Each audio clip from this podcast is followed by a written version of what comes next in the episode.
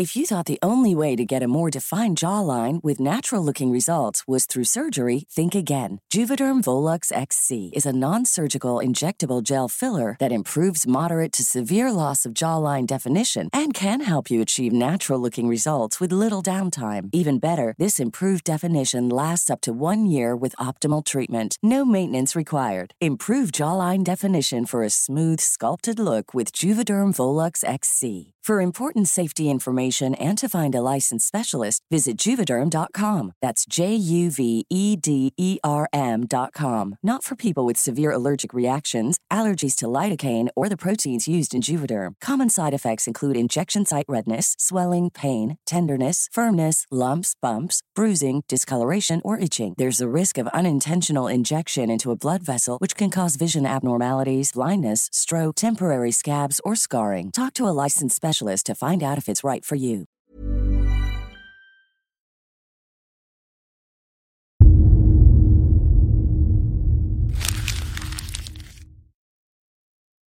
Seguirle el ritmo al país no es cosa fácil, pero en este espacio intentaremos, semana a semana y en 25 minutos, comprender juntos lo que sucede en el territorio que habitamos. Esto es Semanario Gato Pardo y yo soy Fernanda Caso.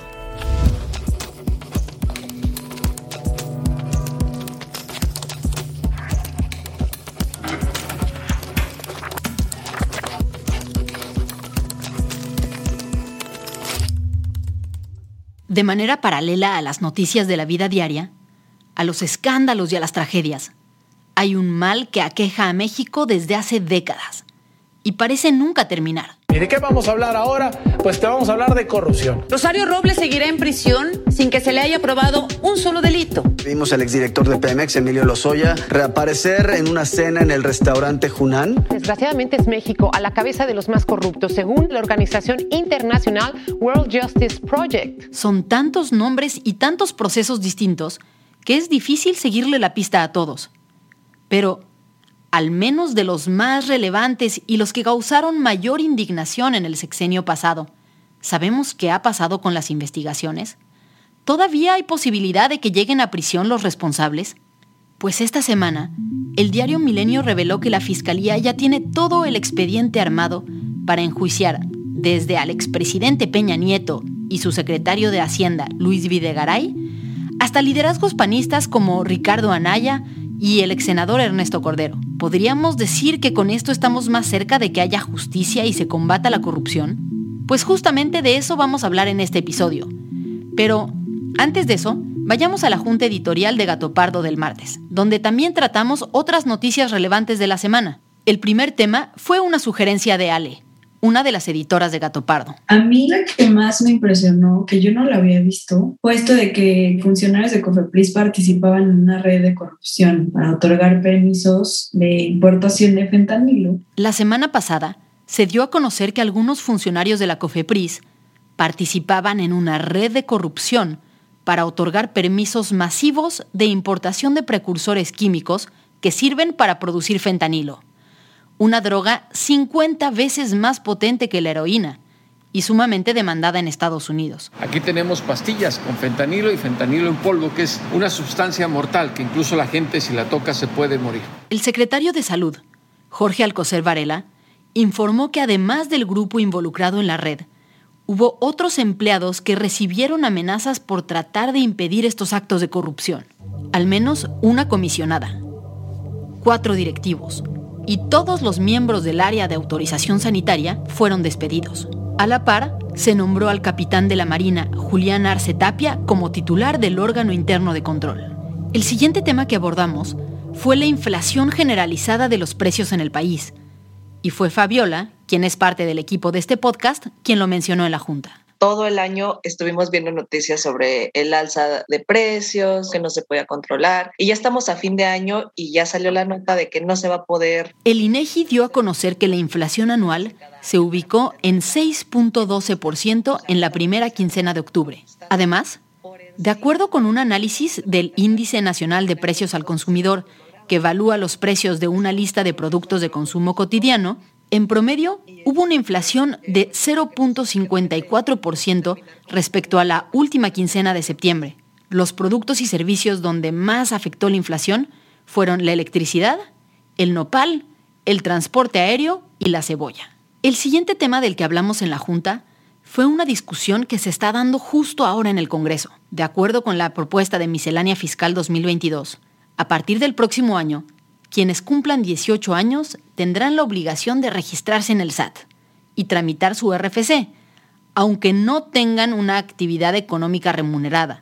Así lo explicó la titular del SAT. Que así como cualquier persona cuando llega a los 18 años saca su tarjeta y su credencial de elector, independientemente que haya elecciones o no como un medio de identificación, también el RFC. Los jóvenes no tendrán que presentar declaraciones y pagar impuestos, salvo si empiezan a trabajar.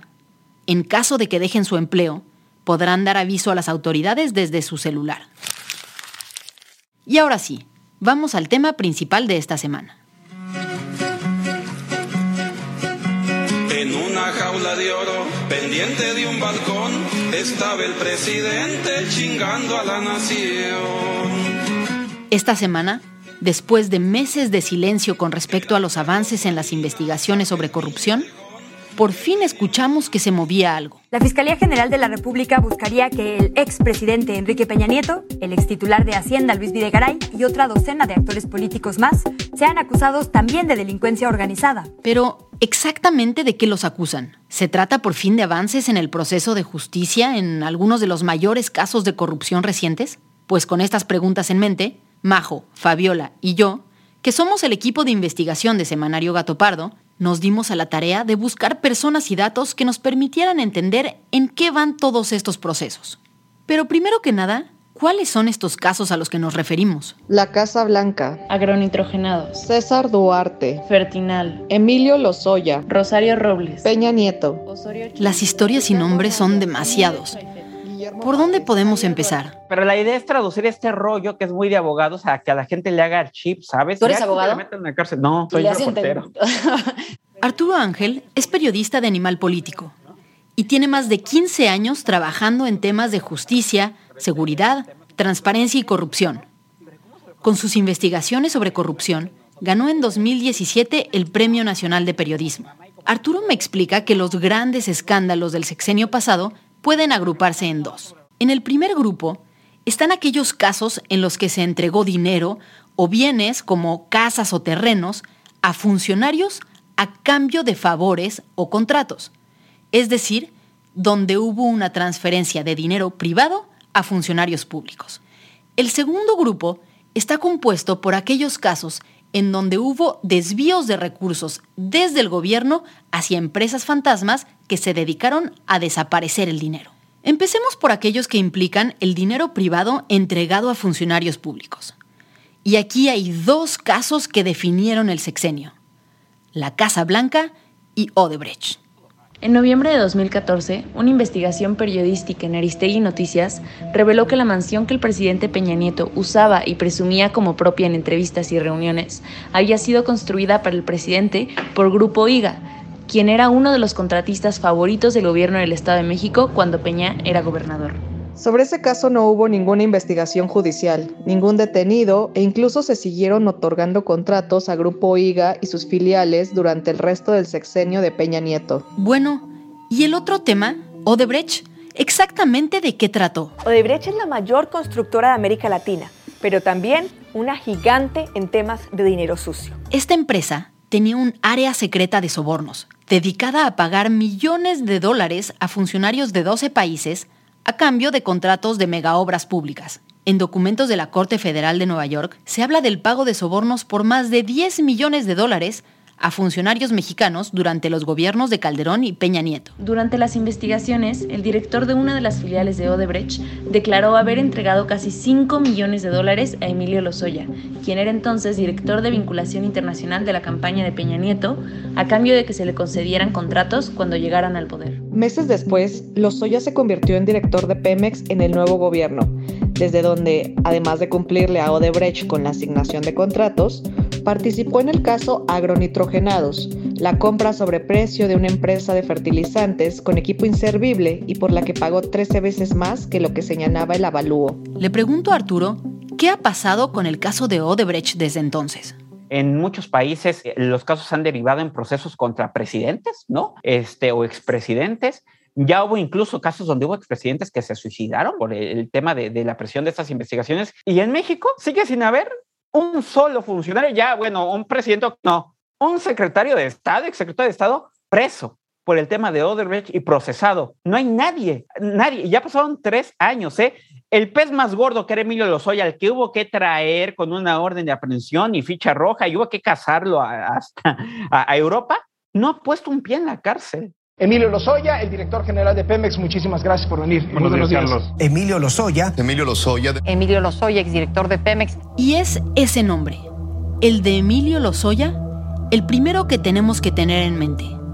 Porque de todos los casos de dinero privado entregado a miembros del gobierno de Peña Nieto, él es el único funcionario de alto nivel que está enfrentando un proceso penal aunque lo esté haciendo en libertad y pueda ir a cenar a carísimos restaurantes, como lo vimos hace unas semanas en el Hunan. Pero vayamos ahora al otro grupo de casos de corrupción del sexenio pasado, aquellos que implicaron el desvío de recursos públicos a través de empresas fantasma. Diría eh, caso del, de la estafa maestra, obviamente, ¿no? Que involucró a un sistema eh, de dependencias, ¿no? En el gobierno de Peña Nieto a nivel federal. Diría el caso del uso de las empresas fantasma a destajo en los estados, ¿no? Empezando por Javier Duarte en Veracruz. Veracruz rinconcito donde hacen su nido las olas del mar. Veracruz. La historia empieza en Veracruz, con el gobernador priista Javier Duarte. En el año 2016, Arturo Ángel documentó desde Animal Político un modelo de corrupción que trascendía a una persona en concreto. Ya no se trataba de un funcionario corrupto que contrataba su propia empresa para una construcción, por ejemplo, o uno que otorgaba terrenos a amigos y familiares, como había sucedido durante años atrás en muchos gobiernos. Este caso, el de Veracruz, era distinto. Se trataba de todo un sistema en el que decenas de dependencias del gobierno local funcionaban coordinadas para mover el dinero público a través de empresas que simplemente no existían fuera del papel. Creo que el tema de Javier Duarte excedió cualquier proporción. Si uno ve hoy las cifras de la Auditoría Superior de la Federación, en Veracruz hay más de 60 mil millones de pesos desaparecidos durante la administración de Javier Duarte. 60 mil millones. A partir de esta investigación, otro grupo de reporteros tomó como base el modelo para investigar si algo similar había sucedido a nivel federal y luego de meses de revisar contratos de gobierno, programas y licitaciones, se descubrió la estafa maestra. Si están involucrados en esto de la estafa maestra, no tienen por qué trabajar en este gobierno. La estafa maestra es un sistema donde 11 dependencias de gobierno, donde estaba Sol, por supuesto, pero también estaba Pemex, estaba la Secretaría de Comunicaciones y Transportes, Zagarpa, hasta el INEA, que utilizaron a ocho universidades públicas para hacer convenios y estas a su vez subcontrataron a empresas para supuestamente hacer los servicios que tenían contratadas las dependencias de gobierno. Ella es Nayeli Roldán. También es reportera de Animal Político y fue parte del equipo de investigadores que descubrió la estafa maestra. En nuestro reportaje Animal Político y Mexicanos contra la Corrupción, lo que documentamos es que las empresas eran ilegales o fantasma y por lo tanto los servicios no se cumplieron y el dinero pues había sido desviado y estaba perdido. Es decir, Exactamente igual que en el caso de Javier Duarte en Veracruz, los datos revelaban que no se trataba ya de casos de corrupción unipersonales y aislados, sino de grandes redes de corrupción en las que múltiples dependencias, funcionarios y mecanismos operaban de manera coordinada. Por ejemplo, la Secretaría de Desarrollo Social contrataba a una universidad en Hidalgo, con el pretexto de que la universidad armaría y entregaría 5.000 despensas en el Estado.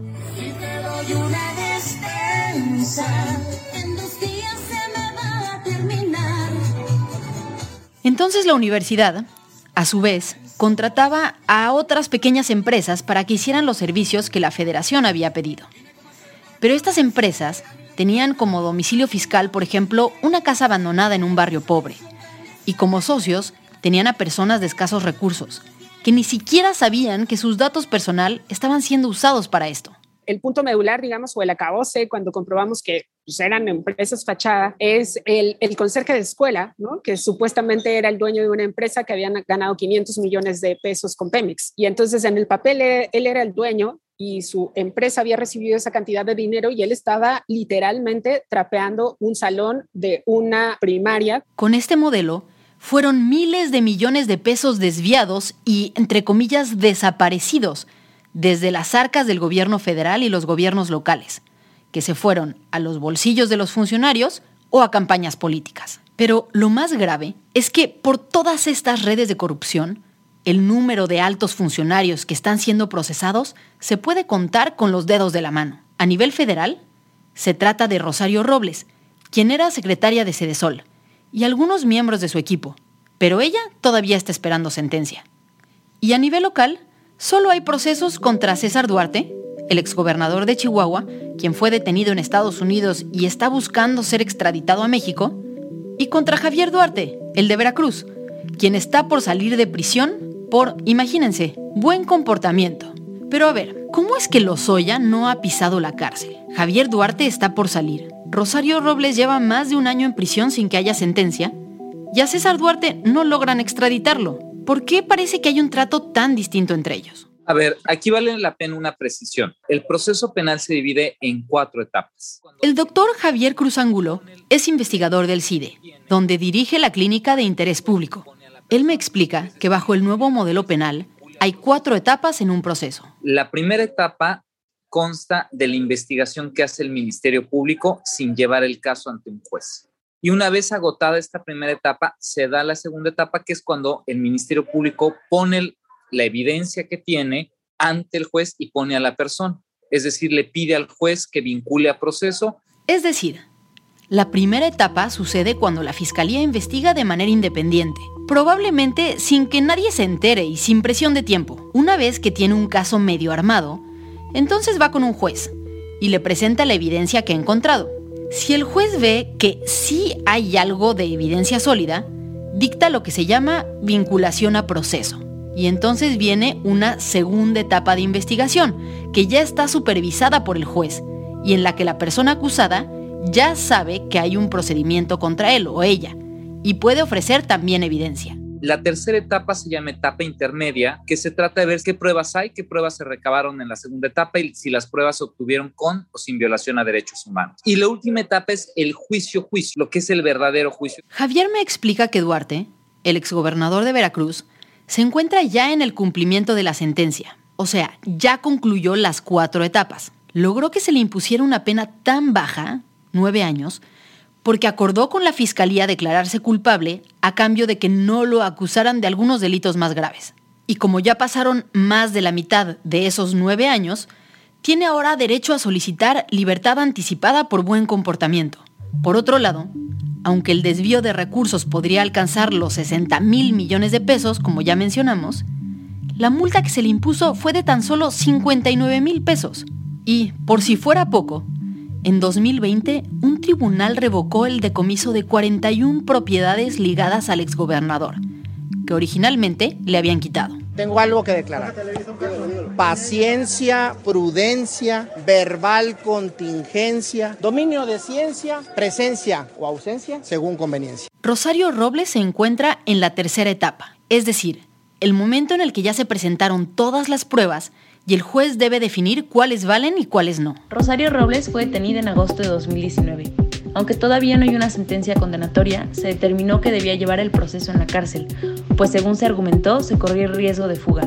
En este momento está esperando a que dé inicio el juicio, lo cual no debería tardar más de un par de meses. César Duarte, el exgobernador de Chihuahua, está apenas en la segunda etapa, la investigación supervisada por un juez acompañada de una orden de aprehensión. César Duarte, acusado del desvío de 6 mil millones de pesos para las campañas del PRI de 2015, fue detenido en Miami en julio de 2020. Su extradición a México está pendiente. Y además de los funcionarios públicos, está también siendo perseguido el abogado Víctor Álvarez Puga y su esposa, Inés Gómez Montt.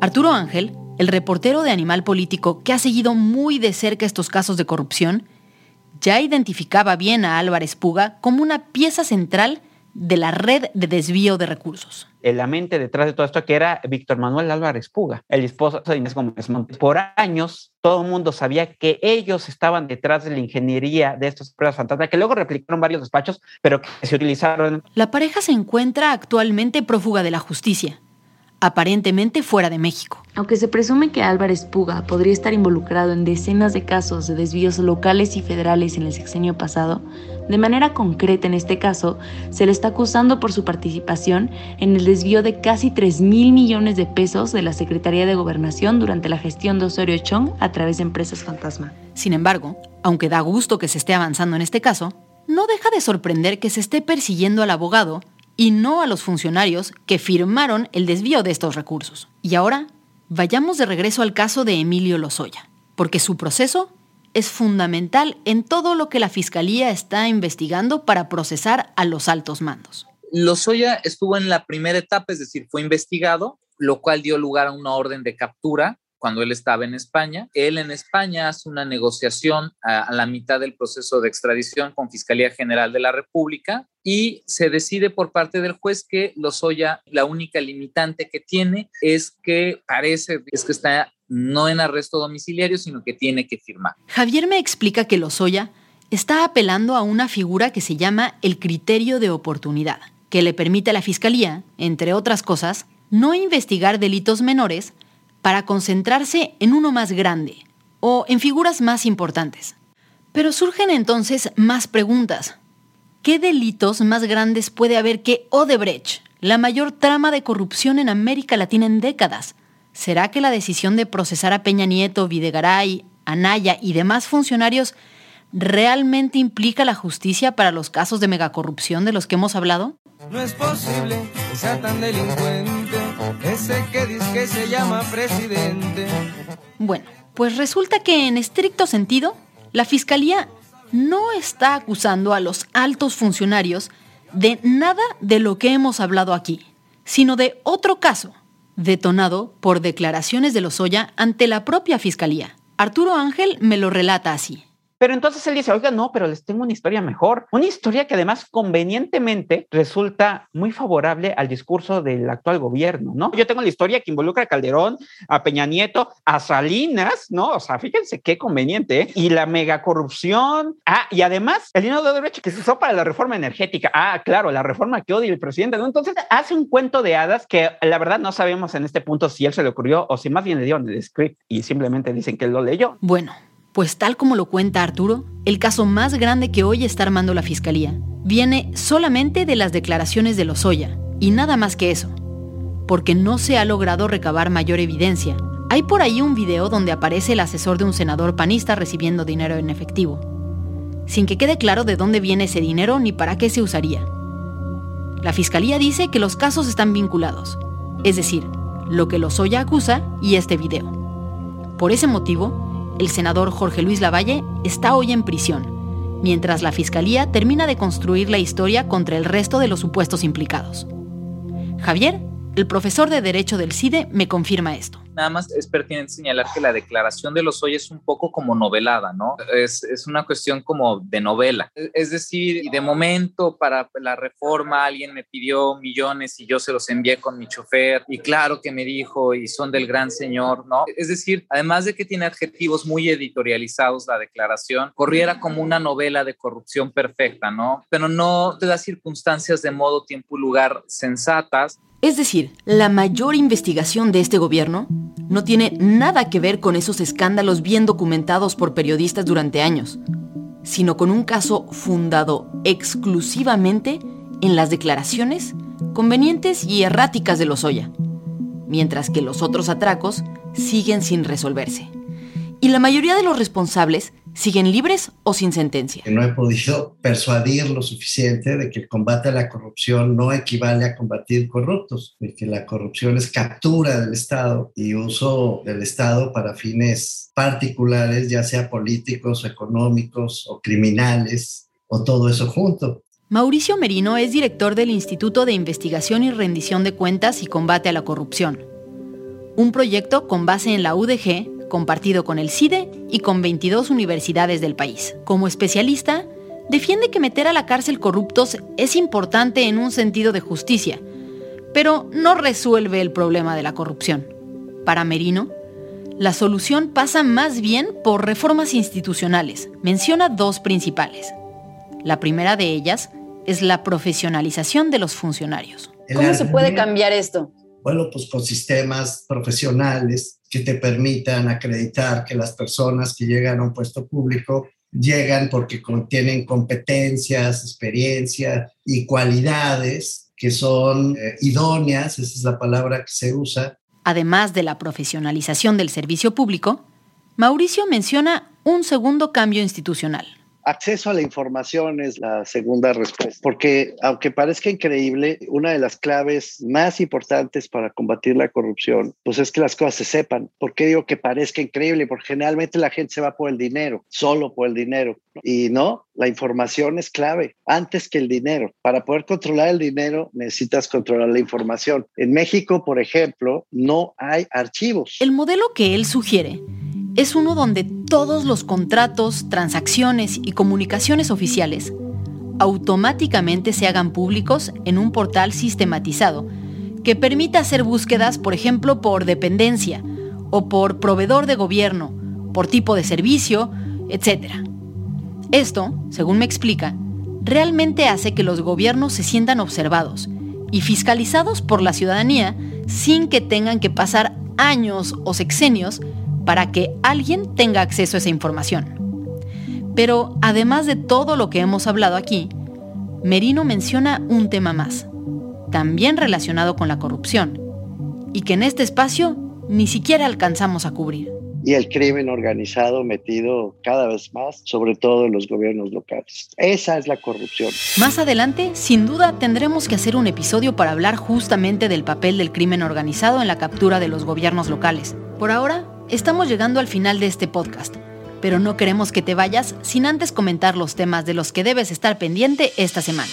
A partir de este lunes 25 de octubre, se va a aplicar la segunda dosis de la vacuna Sputnik a jóvenes entre 18 y 29, así como rezagados de las alcaldías Iztapalapa, Coyoacán, Álvaro Obregón y Azcapotzalco. Por otro lado, ya se acerca el Día de Muertos y como cada año, el gobierno de la Ciudad de México va a realizar una serie de actividades. Entre ellas está el desfile del Día de Muertos, que se llevará a cabo el domingo 31 de octubre. Muchas gracias por habernos escuchado y gracias también a quienes hicieron posible este episodio. Alejandra González Romo, Guillermo Sánchez y Sandra Barba en la selección de temas y elaboración del guion. A Joaquín León en el diseño creativo. María José Vázquez y Fabiola Vázquez como asistentes de investigación y Pablo Todd de Mano Santa por la producción sonora. Nos encontramos aquí mismo, la próxima semana, en Semanario Gato Pardo.